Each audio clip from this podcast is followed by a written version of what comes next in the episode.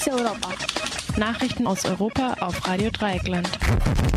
Da sind die Nachrichten vom 3. Juli 2018. Zunächst die Übersicht. CDU und CSU einigen sich auf sogenannte Transitzentren.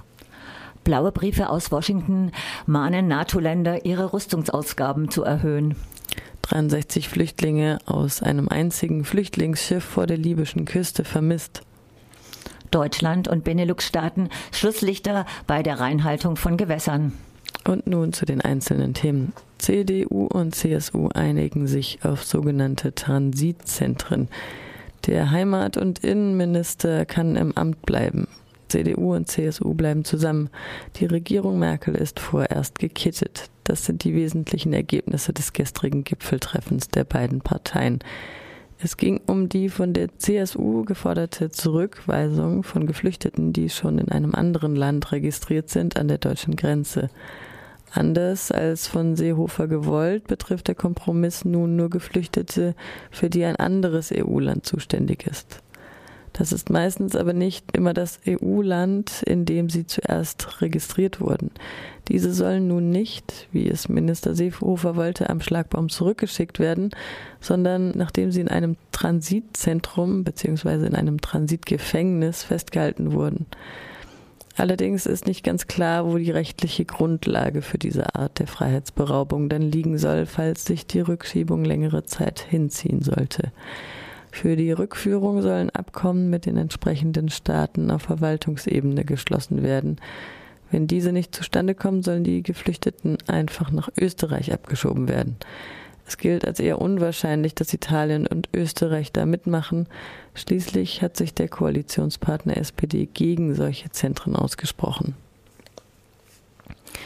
Mit der SPD war seinerzeit nur der Paragraph 18a des Asylgesetzes zu machen. Er betrifft Einreisen mit dem Flugzeug und sieht ein beschleunigtes Verfahren vor, während die betreffende Person im Transitbereich festgehalten wird. Falls es aber nicht so schnell geht, wird die Einreise gestattet. Darüber, wie lange ein Verfahren im Transitzentrum bei Einreise zu Lande dauern darf, sagt der Kompromiss zunächst nichts. Es wäre zwar vor allem die Zuständigkeit zu klären, aber auch das kann dauern. Die SPD-Spitze wollte am Dienstagabend die Einigung zunächst bedenken und mit Experten beraten. Genau genommen betrifft die Einigung nicht die deutsche Grenze, sondern nur die bayerische Grenze zu Österreich und dort drei Grenzübergänge. Allerdings kann die Grenzpolizei auch Geflüchtete im grenznahen Hinterland aufgreifen und in ein Transitzentrum bringen, wo sie dann als rechtlich nicht eingereist gelten. Wenn Sie Glück haben, finden sich aber eine Anwältin, die das Konstrukt anficht. Soweit der berühmte Kompromiss. Jedenfalls ist Zeit gewonnen und Horst Seehofers Modelleisenbahn muss noch etwas warten, ehe sich ihr Eigentümer ihr voll widmen kann. Manche hätten ihm das Vergnügen schon früher gegönnt.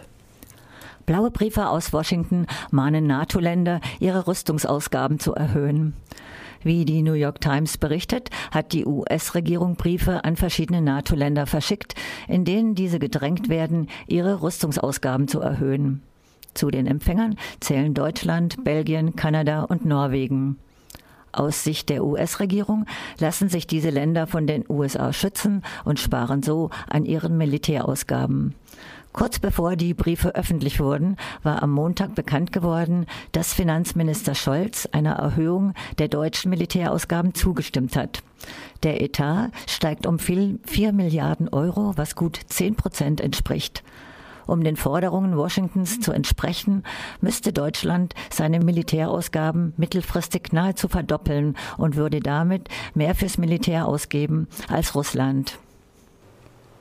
63 Geflüchtete aus einem einzigen Flüchtlingsschiff vor der libyschen Küste vermisst. Nach Angaben libyscher Behörden werden 63 Menschen, die auf einem geflüchteten Schiff in Seenot geraten waren, nicht gerettet.